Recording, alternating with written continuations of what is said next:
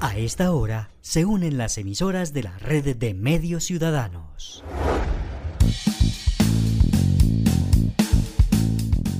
Entérate Eje, la radiorevista informativa con los hechos, actividades y personajes propios de nuestra región. Entérate Eje, un programa de la red de medios ciudadanos. Hola, ¿qué tal? ¿Cómo están? ¿Cómo les va? Qué bueno saludarlos. Un fuerte abrazo para todos. Qué bueno estar de nuevo con ustedes, como cada semana, aquí para llevarles a ustedes la información más destacada de nuestra región. Estamos en Entérate. Esta es nuestra semana número 210 un fin de semana bien especial debido a que se realizan las elecciones regionales en nuestro país para elegir juntas administradoras locales, consejos municipales, alcaldías, asambleas departamentales y gobernación. Ojalá la mejor sea la decisión que tomemos cada uno que suena mucho a caja, a, frase de cajón, pero que votemos a conciencia. No dejemos comprar o no permitamos que compre nuestro voto.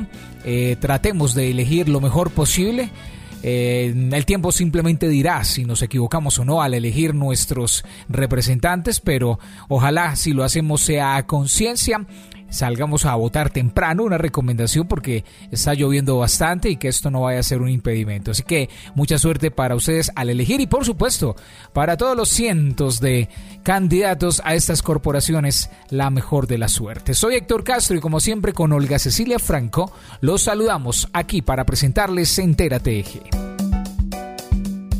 Claro que sí, Héctor. Los saludo y es un gusto estar de nuevo con todos ustedes en Entérate Eje, que es transmitido a través de las emisoras aliadas a la red de medios ciudadanos. Les presentamos la edición 210 de este programa, con la mejor información y las noticias más relevantes que suceden en nuestra región. Amables oyentes, desde Aguadas quiero extenderles una invitación para participar masivamente de las elecciones territoriales 2023 que tendremos este domingo 29 de octubre, donde vamos a elegir los próximos gobernantes de nuestros municipios y departamentos, alcaldías, gobernaciones, consejos, asambleas y juntas administradoras locales serán renovadas por elección popular. Que sea esta la oportunidad para votar a conciencia, responsablemente y para elegir las personas que sentimos nos representarán de la mejor manera en el periodo 2024-2027. Recordemos entonces que el voto es un derecho y un deber ciudadano. Recuerda, votar a conciencia es lo más importante importante. Después de esta invitación damos paso a nuestro programa. Estos son los temas que tendremos en la emisión de hoy. Bienvenidos. Hoy en Entérate Eje.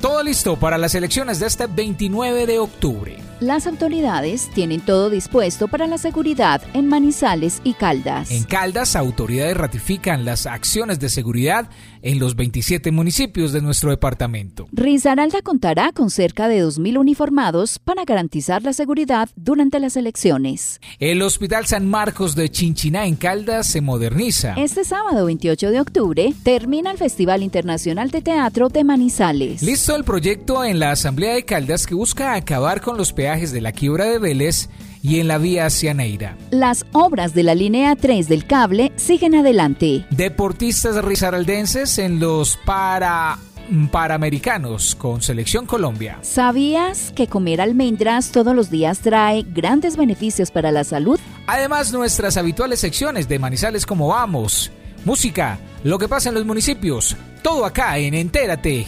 Nos alegra compartir con ustedes en este programa. Bienvenidos a la edición 210 de Entérate Eje. Actualidad en Entérate Eje. Damos inicio con toda la información preparada por el periodista Juan Alberto Giraldo. Adelante Juan Alberto. Muchísimas gracias compañeros y un saludo muy especial a todos los oyentes en nuestro bello, hermoso cafetero, nuestro triángulo del café, orgullo de quienes aquí vivimos y de quienes aquí nacimos. Entérate Eje. En Caldas, el registrador delegado para el departamento dio a conocer todos los pormenores con respecto a lo que hay que tener en cuenta a la hora de votar este domingo. Pues el registrador nos cuenta en general lo que hay que tener en cuenta a la hora de votar. Nos habla sobre la cantidad de mesas dispuestas en Caldas, los testigos electorales y algunos detalles que debemos tener en cuenta a la hora de ingresar al puesto de votación, sea en Caldas, Quindío, Risaralda o en cualquier parte del país, específicamente con el ingreso de celulares.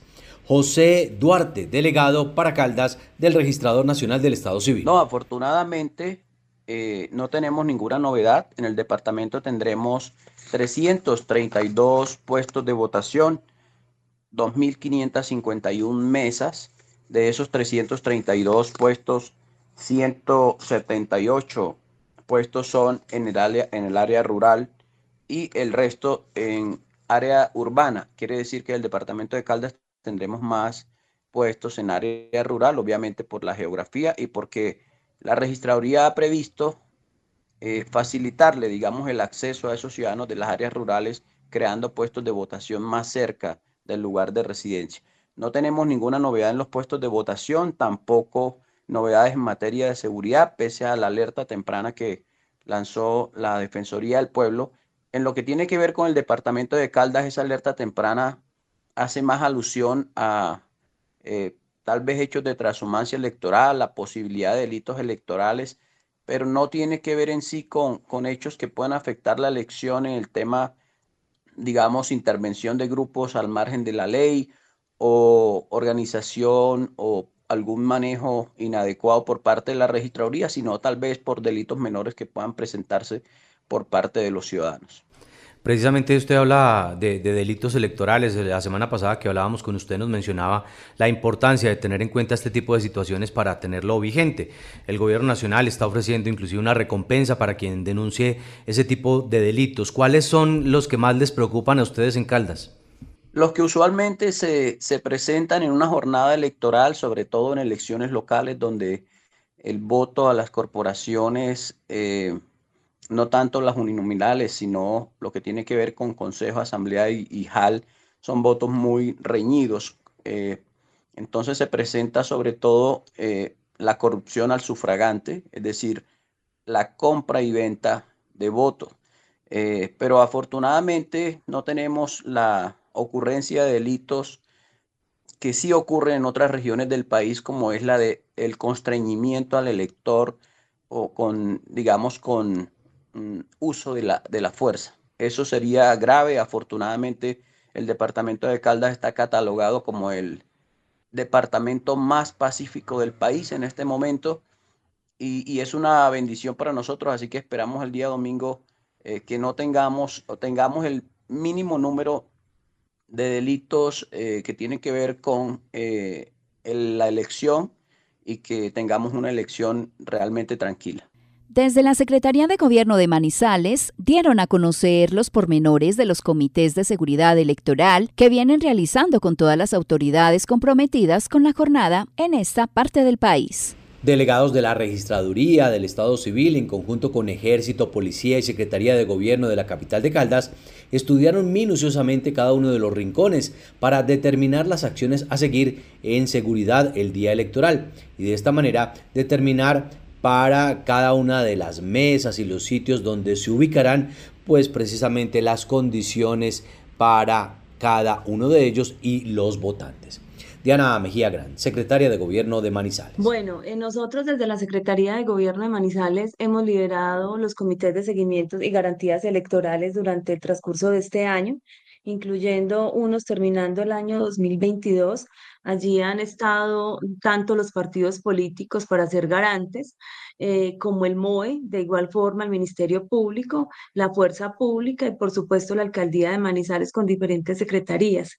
Ya tenemos un dispositivo de seguridad con la Policía Metropolitana de 650 hombres quienes van a estar acompañando las 91 mesas que ya se tienen dispuestas por parte de la DIVIPOL de la Registraduría Especial del Estado Civil De igual forma, vamos a contar con 1.200 hombres en vigilancia. Eh, no van a tener descanso los uniformados porque es una jornada ardua para todos nosotros. De igual forma, vamos a tener 200 hombres de las especialidades, entre ellas SIGIN, que es muy importante tener esta, este grupo de inteligencia para cualquier novedad que se presente. Con el Ministerio Público también ya tuvimos un consejo de seguridad eh, teniendo en cuenta eh, pues la alerta temprana que a pesar de que Manizales no tiene riesgos de grupos armados organizados ni grupos organizados residuales eh, dentro de esa alerta temprana, es muy importante estar muy atentos y es por este motivo que nosotros vamos a instalar un puesto de mando unificado desde las 7 de la mañana en el comando de la Policía Metropolitana de Manizales. Posiblemente este va a ser en conjunto con el departamento para que estemos todos reunidos, teniendo en cuenta que esta es la ciudad capital, estamos a la espera que la gobernación nos haga, eh, eh, nos dé esa información para saber si vamos a estar reunidos todos, que es lo más pertinente teniendo en cuenta que van a estar también los procuradores, que eh, hay unos regionales y, y provinciales, y también miembros de la registraduría en este puesto de mando unificado. Autoridades militares y de policía en Caldas, en conjunto con la gobernación, lanzaron el Plan Democracia 2023, con el que se va a garantizar la seguridad y la tranquilidad de la jornada electoral el próximo 29 de octubre en todo el territorio. Los organismos de seguridad del Estado fueron enfáticos en manifestar la no presencia de grupos armados ilegales en el departamento de Caldas, con lo que quedan desvirtuadas las versiones que señalaban acciones delictivas por parte de estos grupos en la frontera entre Caldas, Risaralda y Antioquia. El coronel José Antonio Sánchez, comandante de la Policía de Caldas.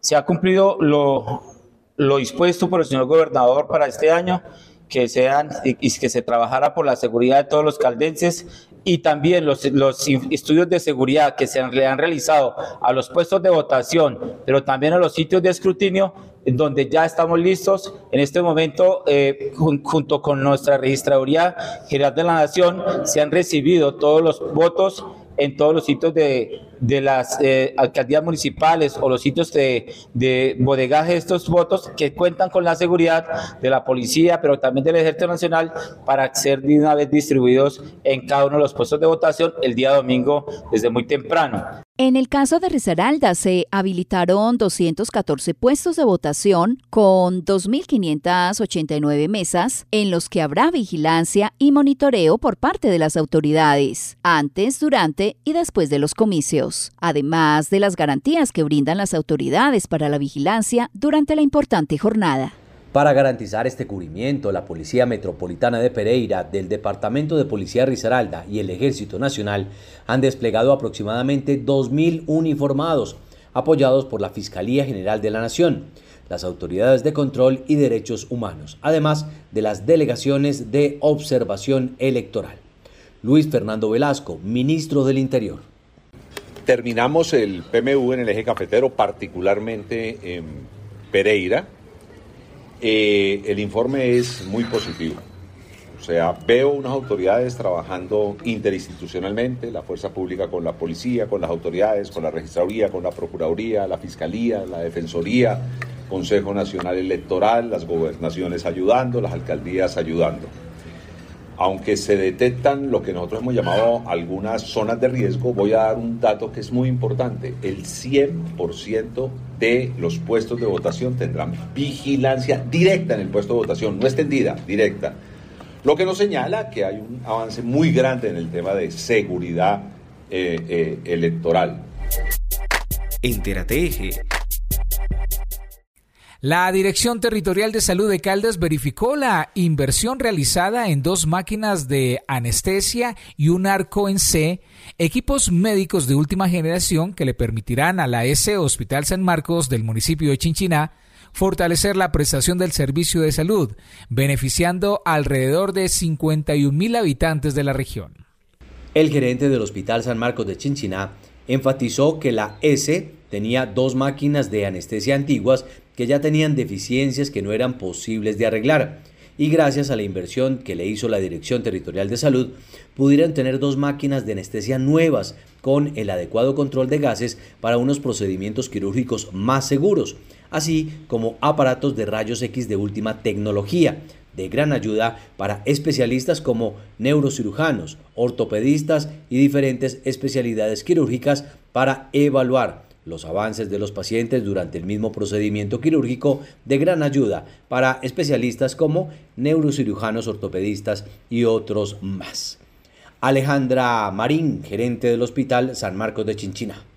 La ES Hospital San Marcos es un hospital de mediana complejidad que cuenta con dos salas de cirugía para atención de pacientes en manejo por ortopedia, ginecología y cirugía general.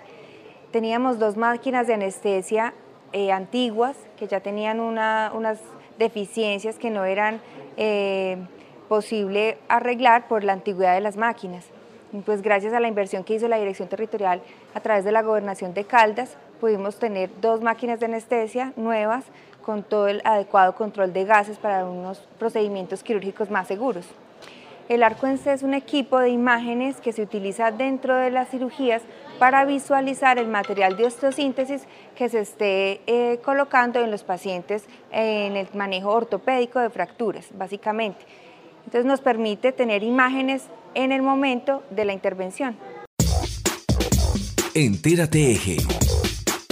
Ahora en Entérate Eje, la entrevista de la semana. Durante ocho días se disfrutó en Manizales del Festival Internacional de Teatro más importante del continente y con renombre en parte de Europa, y que en esta oportunidad contó con agrupaciones de 12 países. Hoy tenemos invitado a un grupo chileno. Aprovechamos la presencia de artistas de diferentes partes del continente y dialogamos con el director de la agrupación chilena Viaje Inmóvil, Jaime Lorca, sobre su visión del festival y del mensaje que deja el teatro al público en general.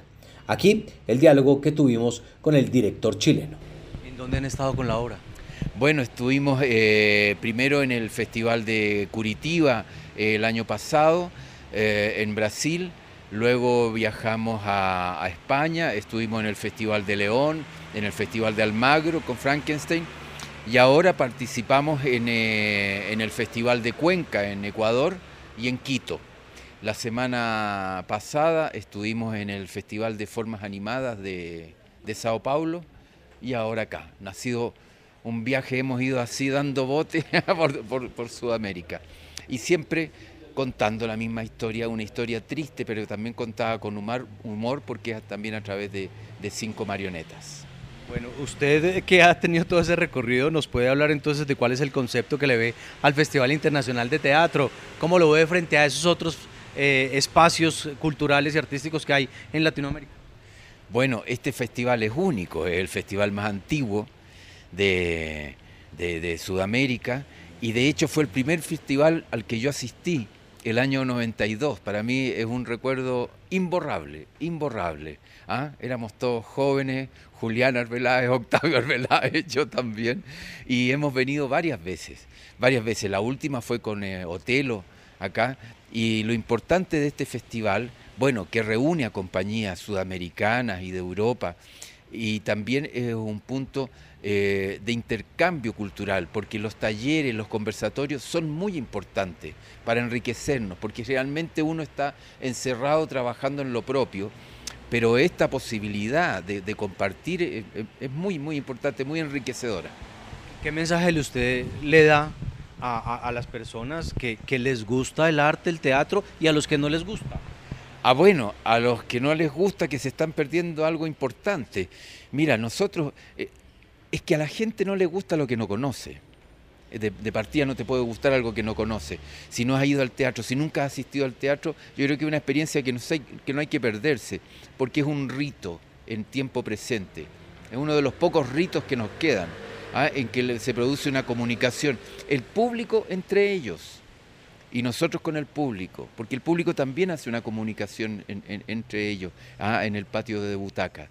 Eh, mira, Calderón de la Barca que decía que debía ser un espejo fiel de vicios y virtudes. Y yo creo que eso no cambia, porque de esa forma el teatro nos educa y, nos permite sobrevivir ah, en esta jungla en que, en que hemos convertido el planeta. Entérate Fue presentado oficialmente el proyecto de ordenanza que busca terminar con el cobro del peaje de los viajeros hacia la cabaña y hacia el norte de Caldas y que había sido anunciado por el gobernador hace algunas semanas. La Asamblea de Caldas recibió el proyecto que busca terminar con el cobro de los peajes en la quiebra de Vélez que ya no funciona hace meses y en la vía hacia Neira y de esta manera facilitar la movilidad para los viajeros hacia estas zonas del departamento. Para los alcaldes es una ventaja para el turismo Andrés Duque, alcalde de Pácora. Bueno, sin duda el norte de Caldas ha tenido una transformación en infraestructura vial histórica, casi 113 mil millones de pesos que se han invertido en esta importante región del departamento de Caldas.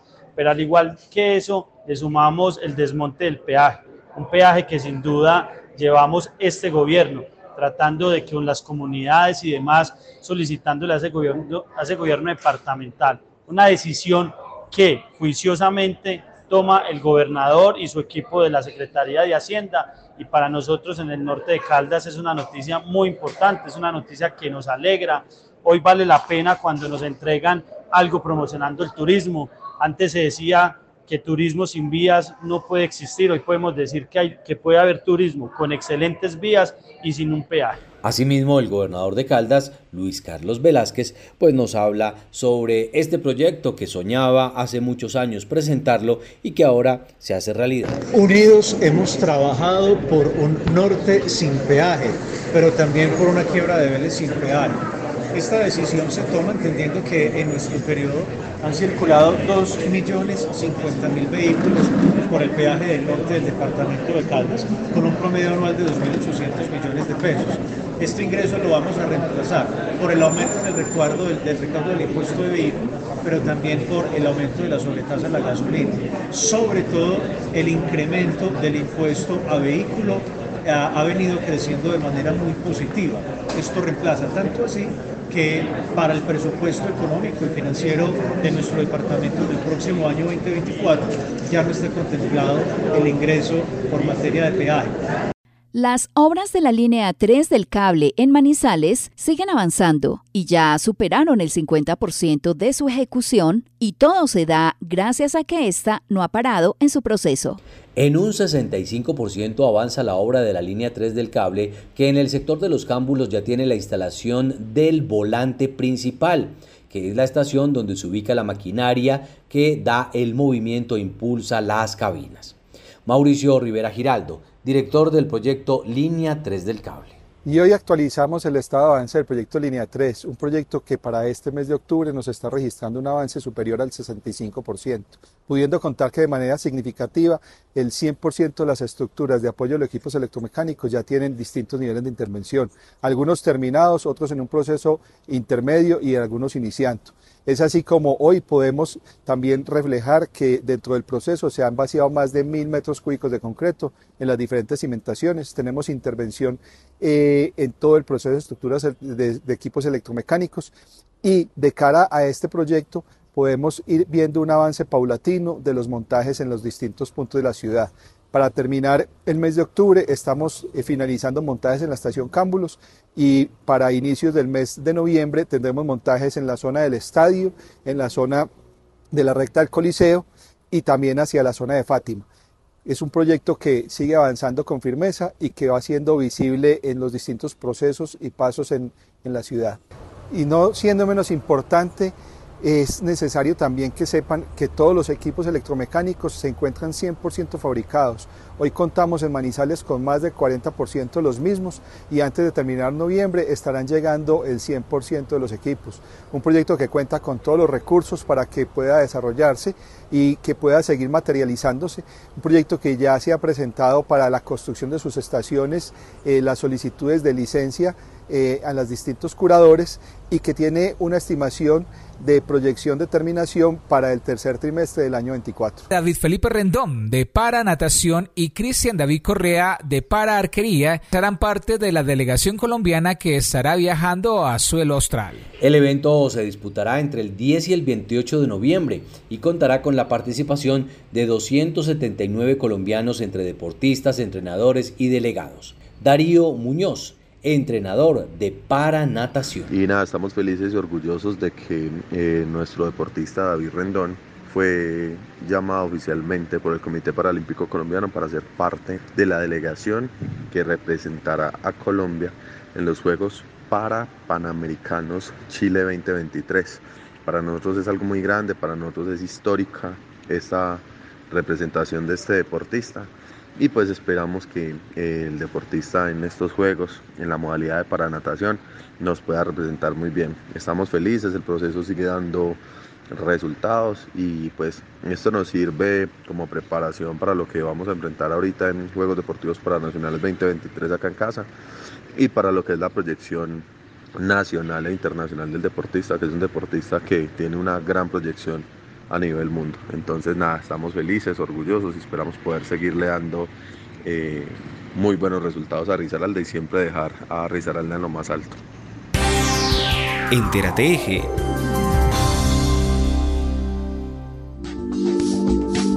En Entérate Eje, ¿sabías que? ¿Sabías que? ¿Sabías que?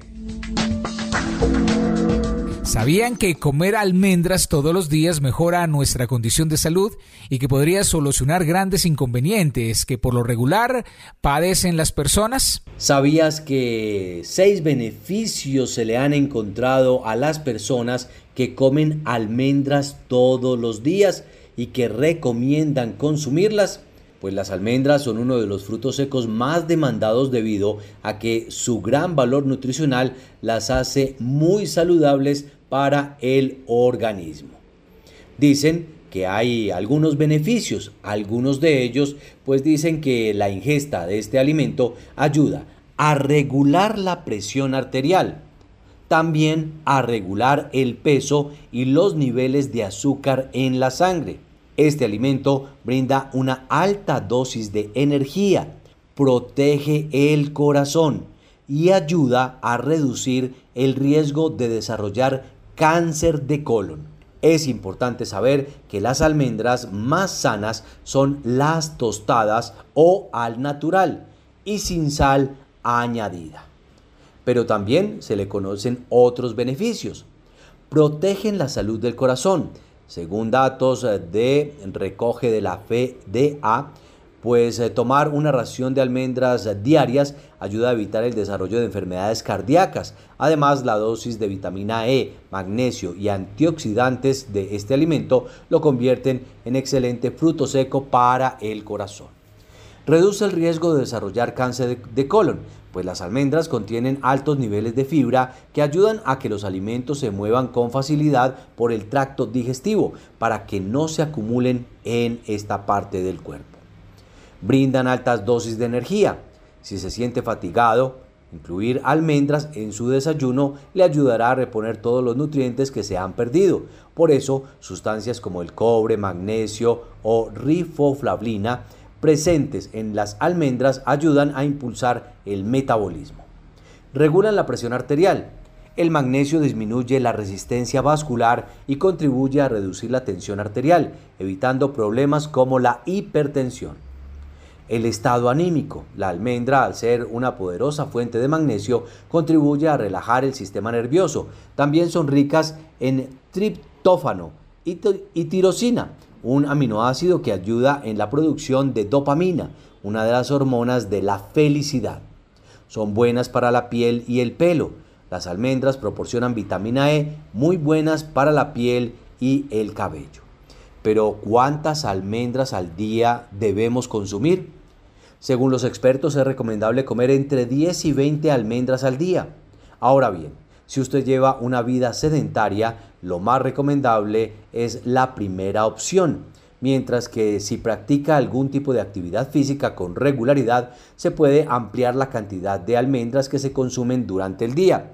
Dicho en otras palabras, si usted no hace ejercicio, cómase solamente 10 al día. Pero si usted es una persona activa, enérgica y que practica algún deporte, pues se recomienda unas 20 almendras. Esto para evitar algunas situaciones de dificultad, ya que como ustedes lo saben, pues eh, todo en exceso es malo. Comiéndolas en el número adecuado, pues podrá facilitar su vida. Así que a comer almendras. Entérate En este momento y como cada ocho días, damos paso al equipo de Manizales. ¿Cómo vamos? Y su sección en Entérate Eje.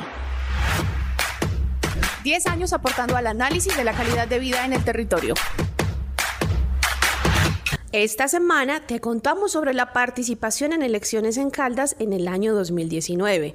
En la región centro-sur de Caldas se tuvo una participación del 60,2% en las elecciones locales de la alcaldía en el año 2019, lo que implicó un total de 272.475 votantes.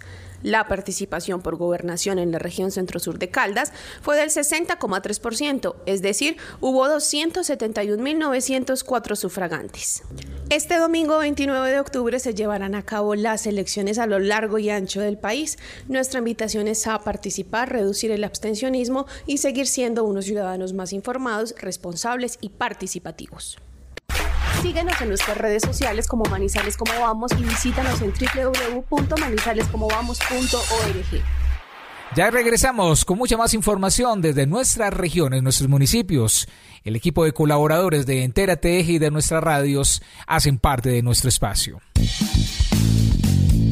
El eje cafetero se conecta todos los sábados a la una de la tarde con Entérate Eje, a través de las emisoras de la red de medios ciudadanos. Aguadeños en danza y música fueron ganados. En el departamento del Quindío, el gobernador hizo un llamado. Con la financiación de recursos propios. Escuche Entérate Eje, la radiorevista con información que destaca el desarrollo, la cultura y cuenta las historias que hacen parte de nuestra región cafetera. Caficultor, de el municipio de Risaralda, del departamento de Caldas. Nosotros eh, hacemos esta articulación con la alcaldía y con la gobernación. Somos vida, somos arte. Entérate Eje, todos los sábados a la una de la tarde por la red de medios ciudadanos.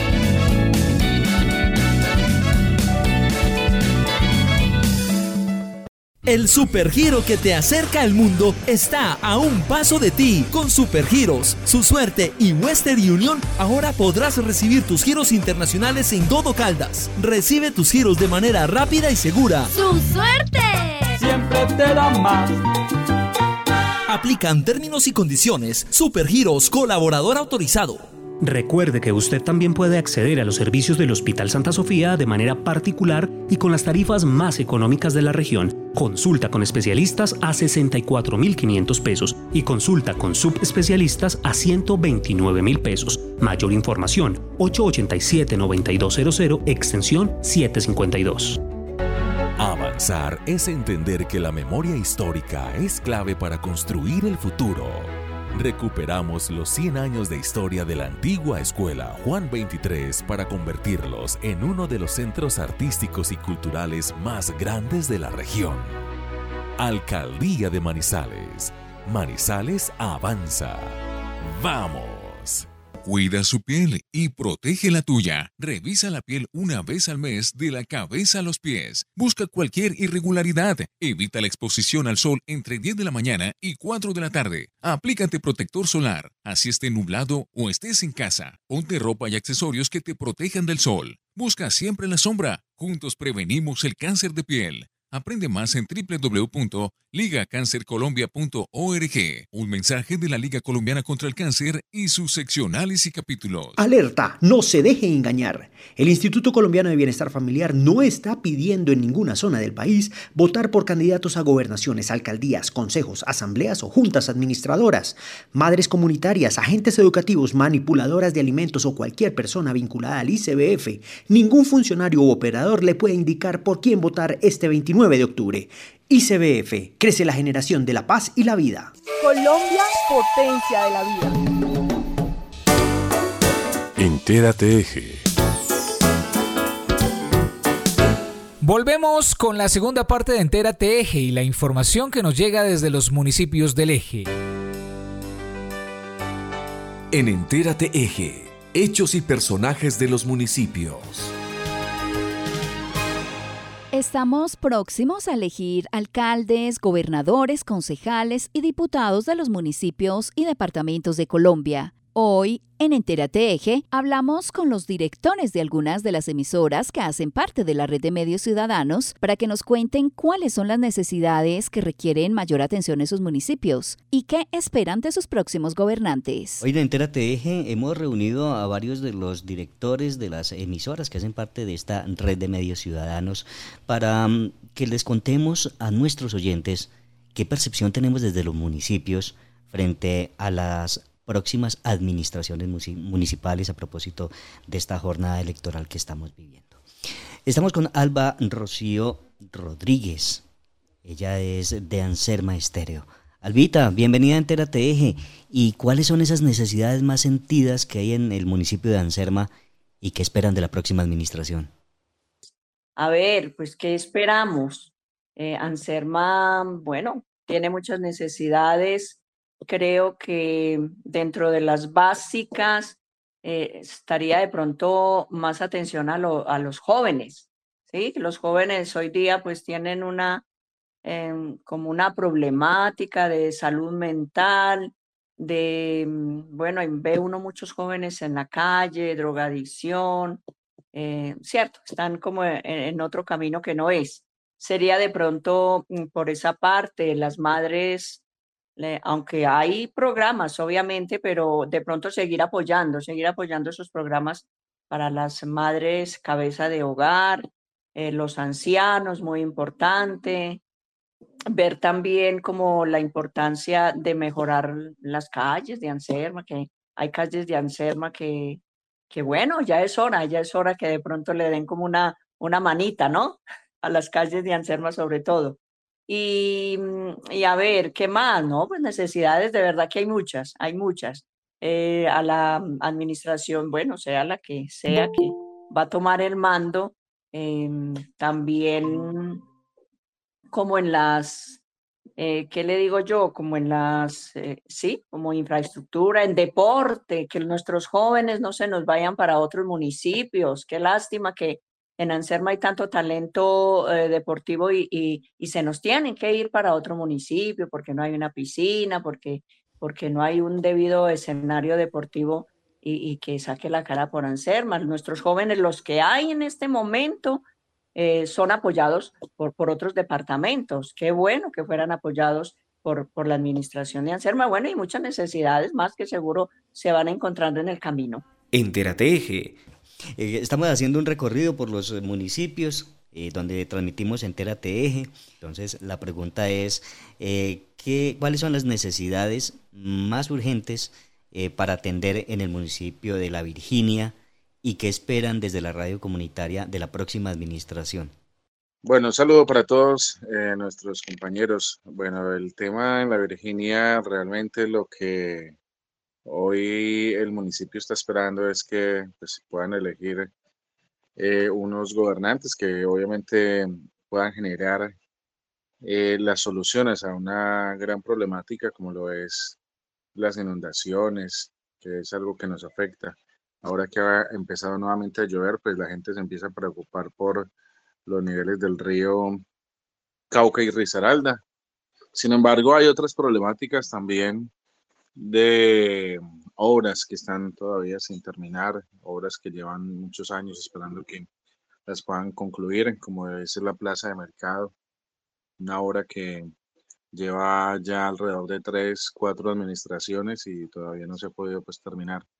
Hay otra obra que está todavía pues eh, a la espera, que es el tema del Coliseo Municipal, aunque va avanzando, pero todavía falta, falta todavía terminarlo ha tenido muchos tropiezos, obras que son eh, muy importantes para nuestro municipio. Aquí el tema también que llama la atención, el tema de vivienda. La comunidad está a la expectativa de qué va a pasar si se va a generar algún proyecto de vivienda, pero realmente pues el gobierno o el del gobierno pasado se ha venido hablando de que vivienda gratis no hay. Sin embargo, pues se espera que se tengan algunas facilidades de alguna manera para poder tener vivienda, que es un déficit que hay aquí en el municipio, ya que pues es un municipio de paso y llega mucha gente. Hoy por hoy eh, conseguir una casa en arrendo es bastante difícil. y las casas que hay para la venta pues son bastante caras, entonces sí eh, es importante proyectos de vivienda para nuestro municipio de La Virginia. Algunos de los temas pues que llaman la atención y bueno, fortalecer el campo. Nosotros tenemos dos, tres veredas en el municipio de La Virginia y les falta todavía pavimentar sus vías, falta mucho desarrollo en esta parte. Y hay también algún tema en particular y es que se está, eh, se tienen unos terrenos que se compraron en la administración pasada, pasó esta administración y aún todavía no se tiene allí ninguna obra, no se ha planteado ningún proyecto. Entérate Eje. Escuchemos también a nuestro compañero Arley Marín desde Quinchía Estéreo. Eh, una de las eh, peticiones que ha hecho la comunidad a los candidatos a la alcaldía y por supuesto eh, es algo que el nuevo alcalde pues debe mirar con lupa es el tema de la salud, ya que la gente acá se preocupa mucho por la atención tan deficiente que tiene el hospital de nuestro municipio. Entérate Desde el municipio de Chinchiná y de la emisora Mirador Estéreo, nos habla Daniela Guarín. Hago alusión a las necesidades del municipio en cuanto a sistemas de salud implementados en el Hospital San Marcos de Chinchiná, el cual se ha visto gravemente afectado. Esperamos que para esta próxima administración se tomen medidas en cuanto al hospital que es tan necesario para nuestro municipio y toda, ciudad, y toda su ciudadanía, además de tener en cuenta el problema de consumo de sustancias y tráfico de las mismas en las calles de nuestro municipio, que es un tema que se convierte en un gran problema para la convivencia ciudadana dentro de, nuestro, de nuestra municipalidad. Entonces esperamos que a través de este nuevo mandatario se tomen medidas en cuanto a la convivencia ciudadana el tema de la seguridad en las calles y el flagelo con el Hospital San Marcos de nuestro municipio Chinchina Caldas. Entérate ¿Y cuáles son las necesidades más apremiantes en el municipio de Aguadas? Juan Miguel Aguirre, de Inmaculada Estéreo, nos cuenta. Les cuento que hay muchas expectativas para las elecciones del próximo mandatario de los aguadeños. Entre ellos es que este mandatario tenga una capacidad idónea para manejar de manera concreta y acertada los recursos del municipio, sobre todo para mejorar la confianza en los aguadeños por hechos que se han presentado en los últimos años. Y además que atienda unas necesidades urgentes que tiene el municipio, el tema de salud en todas las áreas, vías, educación, sobre todo el fortalecimiento de la cultura aguadeña, no dejar perder esa tradición del sombrero aguadeño, del pasillo, cómo mejorar y fortalecer la cultura en los aguadeños y el tema de seguridad que se ha visto muy afectada en el último tiempo. Todas estas necesidades los aguadeños esperan que el próximo mandatario las pueda, mm, las pueda suplir. Entérate Y desde la emisora Armonía Estéreo en el municipio de Salamina, Javier Salazar nos comparte cuáles son estas necesidades. La necesidad más sentida en el municipio es eh, la falta de, una, de unas buenas vías de acceso, ya que la vía Salamina-Aranzazu básicamente tiene puntos muy críticos y nadie se ha preocupado por solucionarlos. Nos interesa, eh, ya con la avenida del Bicentenario de Salamina, lo que más nos interesa es tener vías de acceso para la celebración de nuestro Bicentenario. Esa es la, la necesidad más sentida, las vías de acceso a Salamina. ¿Y qué esperamos del próximo alcalde de Salamina? Eh, estamos a puertas en el año 2025 de celebrar ya eh, el bicentenario de Salamina, una fecha muy importante, muy trascendental para nuestro municipio. Eh, queremos que sea algo inolvidable, algo espectacular, es de suma trascendencia, de muchísima importancia para Salamina, que un alcalde se nos comprometa a realizar unas festividades a la altura que se merece Salamina. Entérate Estudiantes de Aguadas con excelentes promedios académicos recibirán incentivos económicos para promover su acceso a la educación superior. Buenas noticias para los jóvenes estudiantes que cursan alguna carrera universitaria en las diferentes universidades del país. Ya está abierta la convocatoria para el programa de estímulos económicos para la educación superior del año 2023. Este programa está dirigido a jóvenes de excelentes promedios académicos y que necesitan de este proyecto que les permita poder continuar con su formación superior. Estuvimos hablando con la secretaria de Educación Municipal, Laura Sofía Bustamante Jaramillo, de quien obtuvimos mayor información, y esto nos manifestó. Desde la Administración Municipal estamos muy felices de anunciar que ya está abierta la convocatoria eh, para el programa de estímulos económicos para la educación superior del año 2023. Este es un programa que está dirigido a jóvenes de excelentes condiciones académicas y que están activos en algún programa de educación superior en una de las universidades públicas del país, con el fin de que puedan cubrir parte de su sostenimiento durante los periodos universitarios. Este incentivo consiste en dos salarios mínimos después de que algún joven haya sido beneficiario del programa y después de cada semestre aprobado. Ya todos los que estén interesados pueden consultar eh, las bases de esta convocatoria en la página web de la alcaldía, en las redes sociales y eh, quienes estén interesados pues eh, ahí encontrarán todos los requisitos y toda la documentación que deben enviar para poder que sean candidatos a este beneficio económico. ¿Quiénes pueden acceder a este tipo de ayuda económica que premia su buen rendimiento económico en la carrera que actualmente están cursando?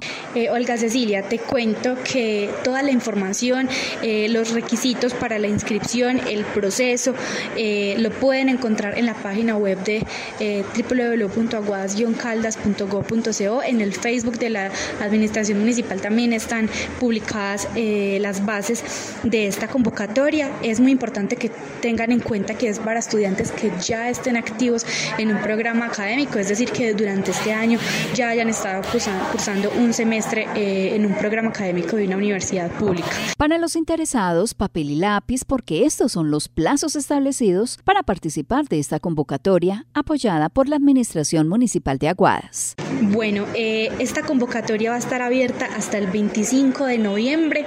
Eh, todavía tenemos poco más de un mes eh, para que todos consulten cuáles son las bases, cuáles son los requisitos y se puedan postular para esta iniciativa de la Administración Municipal. Ser buen estudiante, juicioso y disciplinado si paga, porque vale la pena inscribirse, siempre y cuando cumplas con los requisitos exigidos. Y nada se pierde con intentarlo. Entérate Eje. Con disfraces y dulces, niños y niñas de la región celebran el 31 de octubre la fiesta de Halloween. Desde la Policía Nacional nos brindan recomendaciones para vivir en tranquilidad esta fecha. Octubre se caracteriza por ser el mes de los niños y muchas actividades preparan las instituciones educativas y administraciones municipales para festejar tan especial fecha. Pero con esta conmemoración del 31 de octubre, conocida popularmente como el Día de los Brujitos o Día de Halloween, muchos peligros los acechan. Por ello, es importante acatar las recomendaciones que brindan quienes velan por nuestra seguridad y la de los menores de edad. Estuvimos dialogando con la capitán María Alejandra Toro Mejía, de la Policía de Infancia y Adolescencia de Caldas, y nos brinda estos consejos para ser tenidos en cuenta. Atentos padres de familia. Bueno, primero que todo un saludo muy especial para la red de medios ciudadanos. Eh, algunos tips para tener en cuenta el día de la celebración de los niños, del día dulce, el Halloween. Los niños menores de edad deben de estar siempre acompañados de un adulto responsable. Debemos de tratar como, como papitos o familiares cercano que esté con los niños de que ellos no se consuman todos los dulcecitos el mismo día que se los entreguen. También eh, tratar de hacerles una escarapela o dentro del disfraz ponerles eh, el nombre o los datos de la persona que podamos llamar por si se llega a presentar de que un niño eh, se pierda o tengamos algún accidente con, con un niño. Un disfraz también que sea como para ellos, que les permita respirar bien, que les permita moverse bien, que no les vaya a causar ningún tipo de alergias. y también y esto es una campaña que estamos haciendo de invitar a, los ciudadanos, ojalá no le demos dulce eh, dulces a los niños, sino que les demos otro tipo de cosas como por ejemplo jugueticos, porque ya los dulces se están presentando para que generen un tipo de adicción, eh, porque ya chocolatinas, gomitas, galletas, están, las están haciendo con tipos de sustancias alucinógenas para que ellos eh, se vuelvan adictos a esto. Los encargados de esta área de la Policía Nacional visitan las instituciones educativas del área urbana del municipio. Esta es en sí una estrategia que busca alertar sobre los peligros que se puede presentar con la celebración del Día de los Brujitos, donde los pequeños, a través de un disfraz, expresan su inocencia y goce de una festividad creada para ellos. Bueno, eh, nosotros eh, hemos estado en todo el departamento de Caldas apoyando a los diferentes municipios, sobre todo en los colegios que es donde más fácil estamos encontrando pues a los adolescentes, niños y niñas, en los jardines infantiles también, donde estamos llevando los diferentes tips, no solo del cuidado ahora de por, por la temporada que se viene de, del Día Dulce del Niño, sino también eh, por todas las cosas que se puedan presentar con ellos. Nuestros niños y niñas son vulnerables ante situaciones que buscan sembrar el mal entre ellos y la Policía Nacional ofrece esa confianza que como autoridades garantizan a los padres de familia que sin lugar a dudas deben de estar muy alertas ante cualquier amenaza que atente contra sus derechos fundamentales.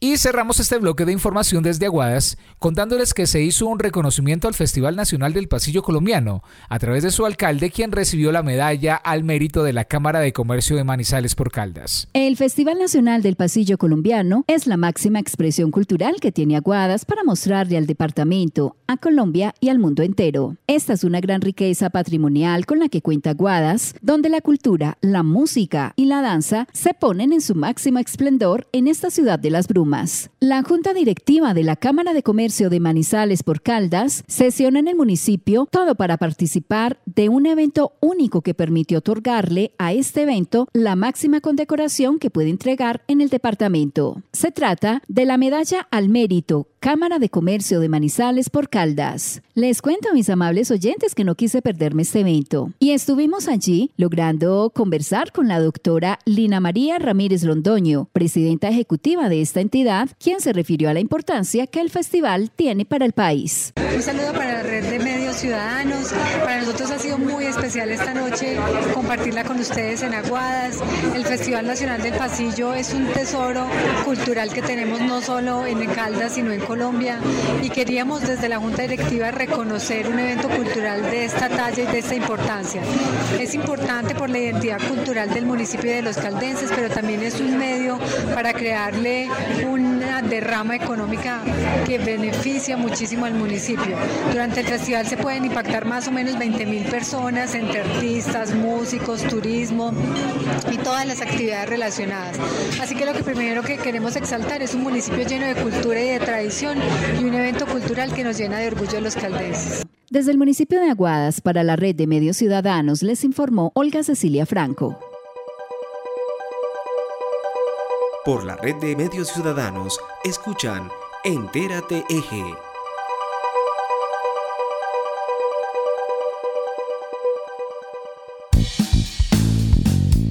Al cierre de Entera Eje les contamos que esta semana el SENA en Caldas participó en la jornada de paro convocada desde la Junta Nacional de esta institución.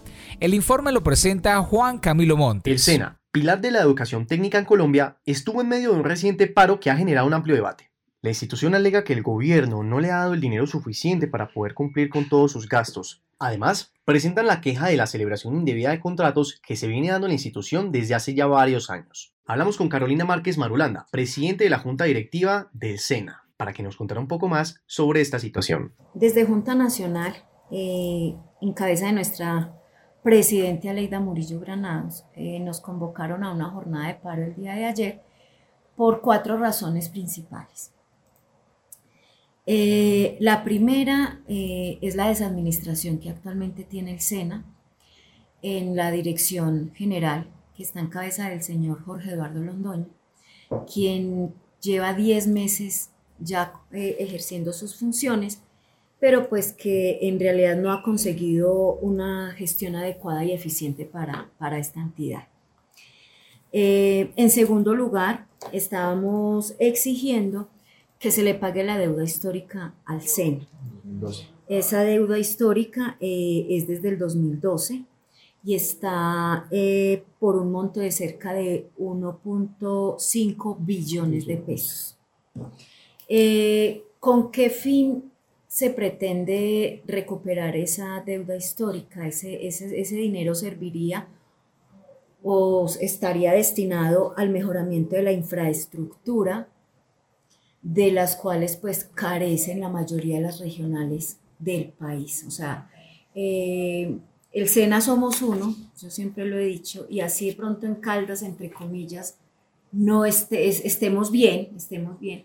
Hay regionales donde los aprendices son a techo abierto, llueve y les toca pues poner baldes y porque se entra el agua, o sea, una cantidad de situaciones de, de, infraestructura que, que, de verdad ese dinero hace falta para, para ese tipo de inversiones. Eh, el otro tema es el, el, presupuesto suficiente que se necesita para la vigencia 2024. Eh, desde Sindecena pues se había hecho un cálculo más o menos de 6.34 billones de pesos del presupuesto y el pasado 20 de octubre, que fue el viernes, eh, solo firmaron por un monto de 5.5 billones de pesos. Quiere decir que para el 2024 ya tenemos una deficiencia presupuestal de más de 500 mil millones de pesos que sí se van a ver, o sea, sí o sí se va a ver reflejado en la calidad de la formación de los aprendices. Entonces, eso es algo para nosotros preocupante. Y en última instancia tenemos lo del contrato de las TICs. Eso ha, ha, estado pues como muy sonado en varios diferentes medios de comunicación por el monto tan, tan grande que es el contrato. En este momento ese contrato era por 1.1 billón de pesos. Eh, resulta que ese contrato lo terminaron cerrando porque se presentó un solo proponente. Y desde la presidencia pues, de, de la República eh, se mencionó que los grandes contratos, cuando había tanto dinero de por medio, pues no se debía de adjudicar a un solo proponente, sino que tenían que haber varios. En ese orden de ideas, pues entonces tuvieron que hacer un contrato por, por urgencia manifiesta. Ese contrato por urgencia manifiesta eh, se hizo por 42 mil millones de pesos mensuales por cinco meses. Eh, este contrato se vence ahorita en el mes de diciembre y ya el próximo año vuelven a abrir la licitación para ese contrato esperando que se presenten pues más proponentes y así pues se pueda, eh, eh, existir una puja por un contrato de tan, tan grandes magnitudes. Esas fueron las razones principales que nos convocaron el día de ayer a hacer esa actividad de, también les contamos que en la UNAD, la Universidad Nacional Abierta y a Distancia, están abiertas las preinscripciones para el programa de psicología para el periodo académico 2024. Marta Palomino, directora CIP de Dos Quebradas, nos entrega más detalles. Desde la Universidad Nacional Abierta a Distancia UNAD y el programa de Psicología, nos complace informarles que tenemos abierta la ruta de admisión para el programa de Psicología hasta el 11 de noviembre. Este programa se caracteriza por su interés en transformar las diversas realidades de Colombia. Por ello mantiene su esencia en la perspectiva social comunitaria. Este es un programa innovador y contextualizado que aborda las problemáticas de salud mental y las interacciones humanas en distintos contextos. Para realizar su inscripción al programa de psicología se requieren los siguientes documentos. Documento de identidad escaneado en PDF, diploma de bachiller escaneado en PDF, acta de bachiller escaneado en PDF y el IFE Saber 11 en PDF. Todos esos documentos se requieren en este formato con el propósito de subirlos al sistema y así completar la preinscripción. Los costos de la admisión tienen un valor de 116 mil pesos eh, hasta el 11 de noviembre. La prueba se realiza de manera virtual el día 23 de noviembre, único día.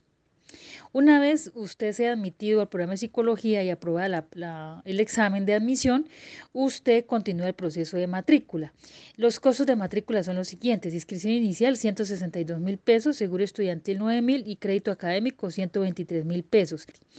En el programa aplican algunos descuentos. En este caso aplicaría el 10% para, por el el último certificado electoral, es decir, que les invitamos a las elecciones el próximo domingo porque el certificado, digamos, te ayuda para ese descuento del 10% y el 15% a través de un convenio que tengamos con la UNAD. Para cualquier asesoría y recesión de documentos, escribe a los correos eh, marta con y el correo es ash.ejecafetero.edu.co y a los teléfonos 314-783-8441. Allí para cualquier inquietud, asesoría o la remisión de los documentos estamos prestos para eh, apoyarles en este proceso. Hemos llegado al final de nuestro programa de Entérate Eje. Gracias a todos ustedes por su sintonía. La emisión de hoy llegó a través de las emisoras Inmaculada FM Estéreo, Anserma Estéreo, Brisa FM, Mirador Estéreo en Chinchiná, Dorada Estéreo, Pensilvania Estéreo, Angular Estéreo de Palestina, Paisaje Estéreo en Belalcázar, Quimbaya Estéreo, Alcalá FM en el norte del valle, Armonía Estéreo en Salamina, La Campeona Estéreo de Samaná, Azúcar Estéreo en La Virginia, Quinchía Estéreo, Radio Cóndor de la Universidad Autónoma de Manizales, UMFM 101.2 de la Universidad de Manizales, Peterbo Estéreo y Voces FM en Manzanares. También nos puede escuchar en cualquier momento en las plataformas digitales Spotify, Anchor, Google Podcast, Apple Music, Radio Public, brisafm.net e inmaculadafm.com. Estuvimos con ustedes en la edición Héctor Freddy Castaño, la coordinación general de Luz Adriana López, como siempre la dirección general de John Jairo Herrera Sánchez, Olga Cecilia quien les habla Héctor Castro, los espera la próxima semana. Mucha suerte este fin de semana, cumplir con nuestro deber de ir a las urnas a votar, ojalá sin mayores problemas, en mucha, en mucha paz. Dentro de ocho días más información en Entérate Eje. Recuerden seguirnos en Twitter, arroba rmc-colombia y en Facebook como Entérate Eje. Y recuerden, amables oyentes, vamos a ejercer nuestro derecho al voto, pero de forma consciente y responsable. Hasta pronto. Entérate Eje, la radiorevista informativa con los hechos, actividades y personajes propios de nuestra región. Entérate Eje un programa de la Red de Medios Ciudadanos.